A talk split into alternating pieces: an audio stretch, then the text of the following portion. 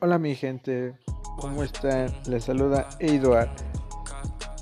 Hoy estaremos hablando sobre qué es la barbería, de dónde surge y todas esas preguntas que nos hemos preguntado sobre la barbería.